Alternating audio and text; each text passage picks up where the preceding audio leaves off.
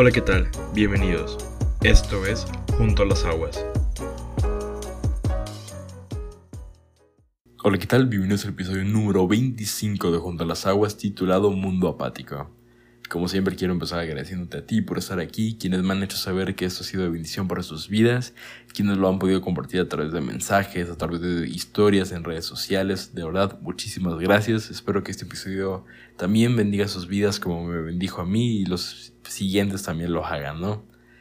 Eh, antes de empezar, quiero poner este episodio en manos de Dios, así que haré una pequeña oración. Sé tu Espíritu Santo el autor de mis palabras para mostrarte a ti, Jesús, para la gloria del Padre. Amén. ¿Cuál es el fundamento bíblico de este episodio? Pues bueno, 1 Corintios 10:23 dice, todo me es lícito, pero no todo conviene. Todo me es lícito, pero no todo edifica. Es importante hablar de la apatía porque creo que se ha convertido en una pandemia que podemos visualizar en nuestros seres queridos, en jóvenes, en adolescentes, en personas más grandes, en gente con logros muy preparada y gente en vía de convertirse en gente con logros y preparada, ¿no? O es decir, no escatima personas, está cada vez más notorio, pero viendo yo eh, a jóvenes de mi edad o adolescentes más chicos en etapa de secundaria, prepa, literal veo mucha apatía. Y es preocupante porque... Es preocupante porque hay que ver la definición. ¿Qué es apatía? Una falta de entusiasmo, de motivación, de interés para hacer cualquier actividad. Convivir con la familia, ya ni se diga ir a la, iglesia, a la congregación, a estar en la escuela, a convivir con amigos o con personas desconocidas, hacer propias actividades que antes nos causaban placer, gozo, alegría, ahora ya no. Es estar en un estado de que quieres hacer nada. Y no quiero hacer nada en el sentido de una flojera o simplemente de que, ay, no, qué aburrido, prefiero no estar en mis cosas. No, es que ni siquiera nace ese interés. Pero ¿por qué sucede esto? ¿Por qué hay tantas personas experimentando esto, ¿no? Y no somos ajenos, ni tú ni yo, a esto. Claro que lo he pasado. Pero ahorita veo que es más notorio y sí me alarmo y no quiero atravesar y en oración tenía esto en mi mente, en mi corazón y decía, ¿cómo puedo hablar de esto? ¿Cómo puedo entenderlo para poderlo hablar a otras personas y que realmente genere un cambio y o nos haga estar alertas para si, si queremos comenzar a experimentar estos síntomas de apatía, pues decir, ah, no, no, no, Vamos a, lo que sigue, a lo que realmente importa, a continuar. Y Eclesiastés es un buen libro de la Biblia, ¿no? Es un libro que es de mucha sabiduría, como Salmos, como Proverbios, es un libro que se basa en de preguntar el porqué de las cosas, el por qué hacemos tales acciones, el por qué, cuál es el sentido de las mismas. Y creo que una muy buena manera de resumir el libro es Eclesiastés 1, 2, que dice, vanidad de vanidades, dice el predicador, vanidad de vanidades, todo es vanidad. En el idioma original el cual se escribe este libro, que antes se escribía en rollos, ¿eh? es vanidad, se puede traducir con la palabra humo. Entonces podemos entender humo de humos, todo es humo. Y ¿Qué viene siendo este humo? ¿Qué viene siendo esta vanidad? Pues aquellas cosas de las que constantemente nos estamos llenando, pero que no son importantes. Tú y yo le podemos dar un valor en un momento por algo que estamos atravesando, por algo que estamos pasando, pero realmente esa cosa no podemos vivir sin ella. O sea, no es necesaria realmente. Y con esto en mente, entonces la apatía es estarnos llenando de estas vanidades, de este humo, de esas cosas sin sentido que realmente no nos están beneficiando. Pero como hay tanto de este humo, como hay tanto de esta vanidad, realmente nos deja sin energía, sin esfuerzo, sin ganas de hacer algo más. Porque hemos hecho tantas cosas de humo cuando hay que hacer las cosas que realmente importan ya no tenemos esta energía o esa motivación o simplemente no vimos el resultado esperado en las cosas al buscar humo que no creemos que lo vamos a encontrar en las cosas que realmente importan. Entonces es como si nosotros mismos ponemos un yugo. Pero realmente es muy fácil caer en esto, realmente es muy fácil buscar el humo, buscar la vanidad, porque ¿cómo la definimos? O sea, para mí algo importante de vital, para ti no lo puede ser. Entonces, en Eclesiastés se mencionan una serie de cosas que realmente todos hacemos. Menciona que realmente al final de cuentas el trabajo es pesado, es el mismo y no nos podemos llevar nada. Una vez muertos, vamos a estar muertos, ¿no? Que dar, o sea, tener una familia, seguir creciendo, buscar la sabiduría, al final de cuentas es humo. Y tú me puedes decir, entonces, no debo de buscar esas cosas, o sea, no debo buscar superarme, crecer como persona, mejorar día con día y compararme mi yo de hace un año con el de ahorita y ver este crecimiento. No, sí lo sí es necesario, sí es importante, pero se pierden las razones. Nos convertimos en máquinas vivientes, robots haciendo lo mismo un día, otro día, una rutina que se vuelve tan pesada que no dan ganas de hacer otra cosa. Solamente queremos estar encerrado con nuestros pensamientos o conviviendo, pero realmente en nuestra mente estamos en otro lado, presentes pero ausentes. Y este sentido se ha estado propagando. Porque buscamos el humo. Pero si estamos buscando humo, es porque perdimos un enfoque de lo que realmente importa. Una persona que comienza a entrenar lo hace por salud, para sentirse mejor consigo mismo, con su cuerpo, y con base a ello seguir mejorando. Pero, ¿qué pasa si olvidas qué es eso y te estás comparando con los demás? Que entras al gimnasio o entrenas por tu cuenta y comienzas a levantar peso loco y bien cañón, así 20 minutos levantar el mismo peso y ya, te vas. Y así todos los días, pues sí, puedes obtener resultados, pero ¿realmente vas a durar un año? Y si lo haces, lo estás disfrutando y pongo este ejemplo porque muchas veces que he iniciado con el hábito de ejercicio, que ha sido algo que este año tristemente no, no me he mantenido eh, constante o tan fiel. Ahorita ya he tomado una rachita, pero apenas voy, ¿no? Otra vez, ahí poco a poco.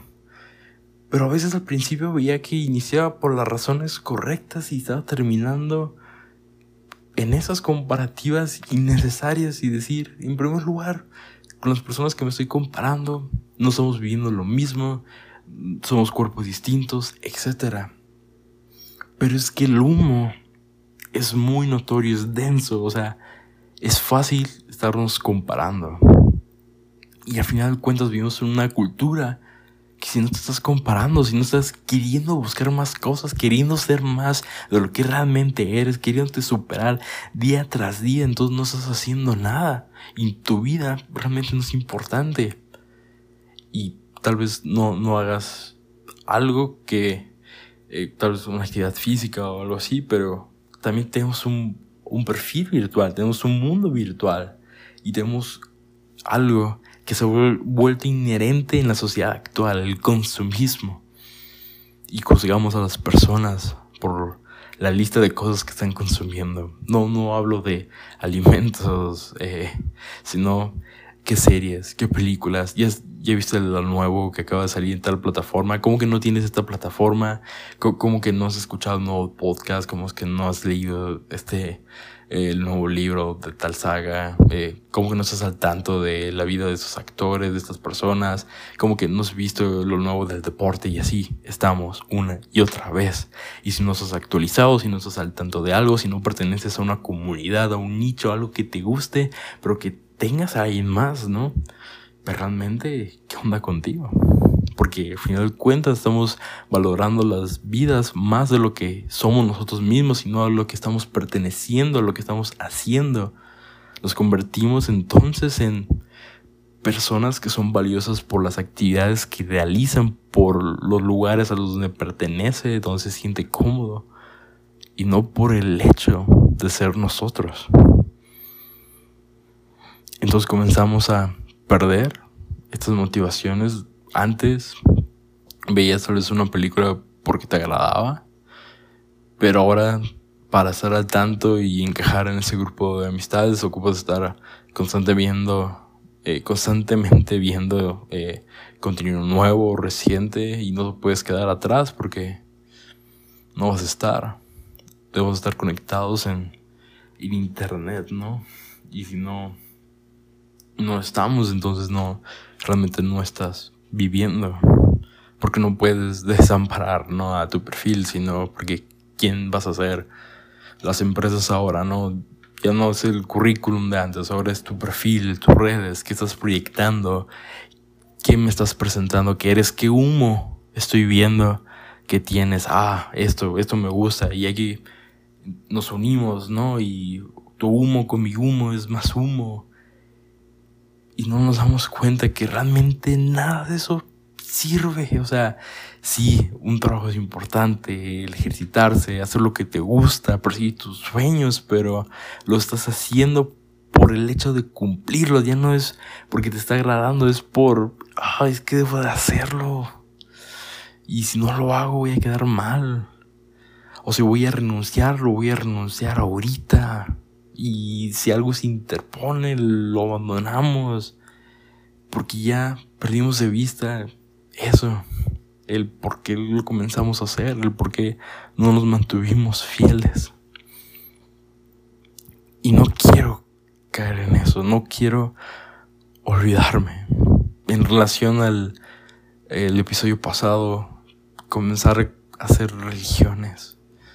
No, no a deidades, tal vez a procesos, a filosofías, a personas, a objetos, a lo que me causa una satisfacción, satisfacción, perdón.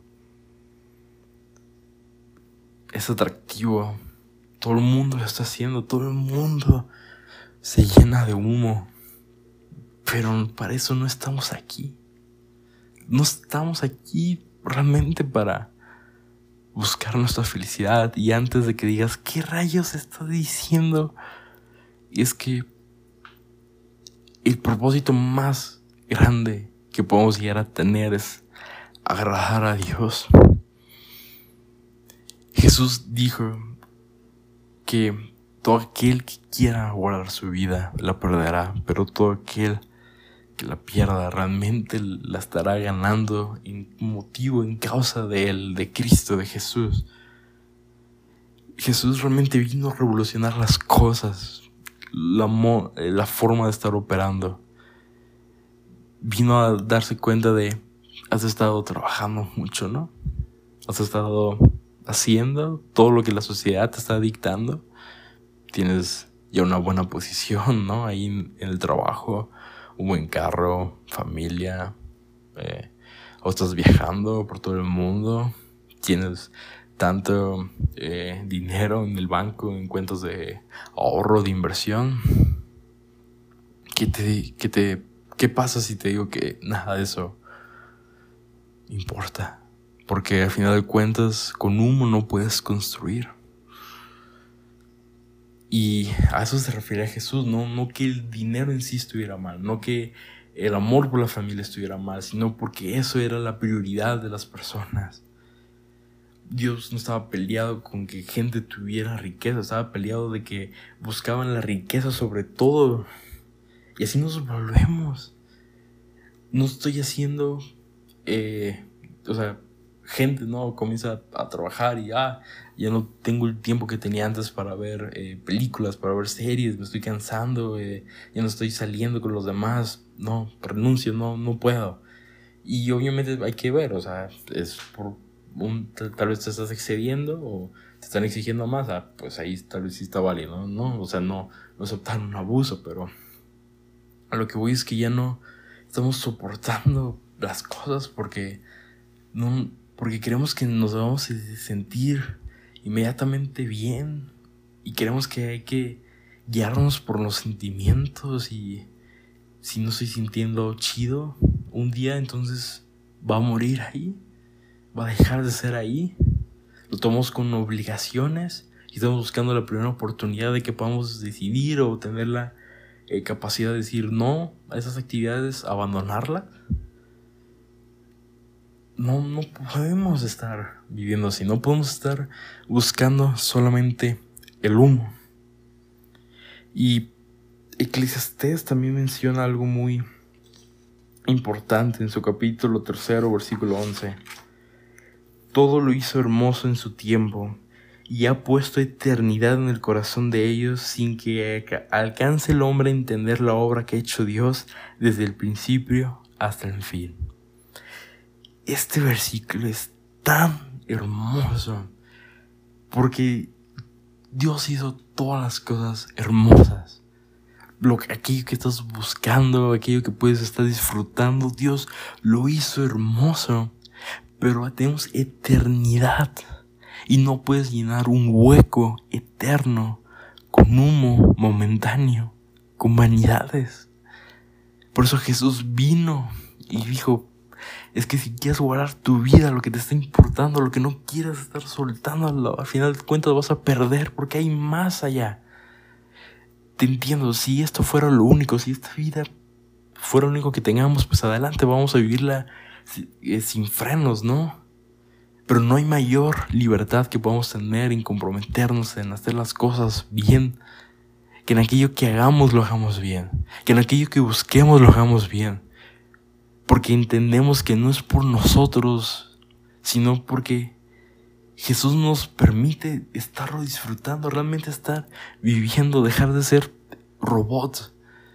No es que no le demos una importancia a nuestra felicidad, es que la vamos a encontrar día con día. O sea, ya, no es un objetivo, sino que se vuelve algo subsecuente de nuestro diario andar.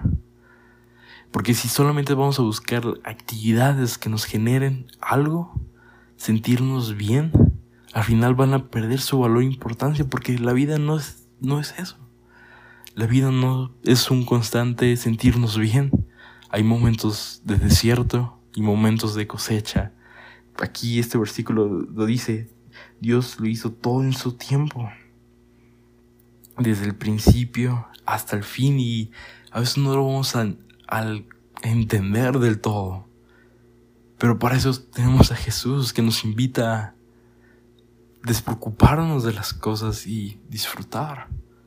Porque no podemos realmente estar en nuestro día con día, en nuestro diario andar y con base a ello crecer, disfrutar y seguir andando. Porque realmente no ser indiferentes ante tal mensaje que Jesús mismo, la encarnación del Dios invisible, habitó entre nosotros y se convirtió en el camino, en el mediador entre Dios y los hombres, tú, entre tú y yo. Digo, o sea, entre nosotros y Dios, perdón ser conscientes de que estamos vivos y que podemos disfrutarlo y disfrutarlo al máximo. Que las cosas que realmente estamos haciendo nos aporten valor y no solamente estar haciendo lo que todo el mundo hace. Perdiendo un sentido, una razón. Realmente no me queda más que pedirle a Dios que sea Él quien nos permita disfrutar lo que hagamos, gozarnos. Eclesiastés lo menciona mucho, ese gozo genuino, ese disfruto verdadero que al final de cuentas es lo que eh, el autor está diciendo y está invitando que es lo que importa. si nada más trabajar por trabajar, vivir, eh, caminar por caminar, no, eso no importa, o sea, Dios realmente nos puso aquí para disfrutarlo, todo lo hizo hermoso. Entonces hay que buscar eso y si lo estamos perdiendo, entonces algo está pasando. No, no sé de qué cosas te has llenado, no sé qué, puedes decir que te está eh, obstruyendo realmente para disfrutarlo al máximo, pero a veces es necesario separarnos de ciertas cosas, de aplicar una autodisciplina y decir, hoy no voy a hacer esto. No, no es algo malo, no es algo malo ver una película, pero todos los días ya estoy viendo una. Porque no me duermo un poco más? Estoy afectando mi cuerpo, estoy constantemente cansado. ¿Por qué no? Si estoy aquí, es inevitable, pues voy a dar lo mejor de mí, ¿no? O sea, si ya estoy aquí en medio del tráfico, ¿por qué no transformo esto? ¿Por qué no lo hago de mejor manera? ¿Por qué no comenzamos a transformar las cosas que tenemos en momentos de, de gozo, de disfrute? Y cuando estemos atravesando algo malo, está recordando que Jesús mismo está con nosotros y que no nos suelta, que Él vino a ser salud, llenarnos de Él justamente, porque al final de cuentas, allí en eterno puede llenar un vacío eterno. Así que eso es todo por esta ocasión. Eh, un abrazo y bendiciones.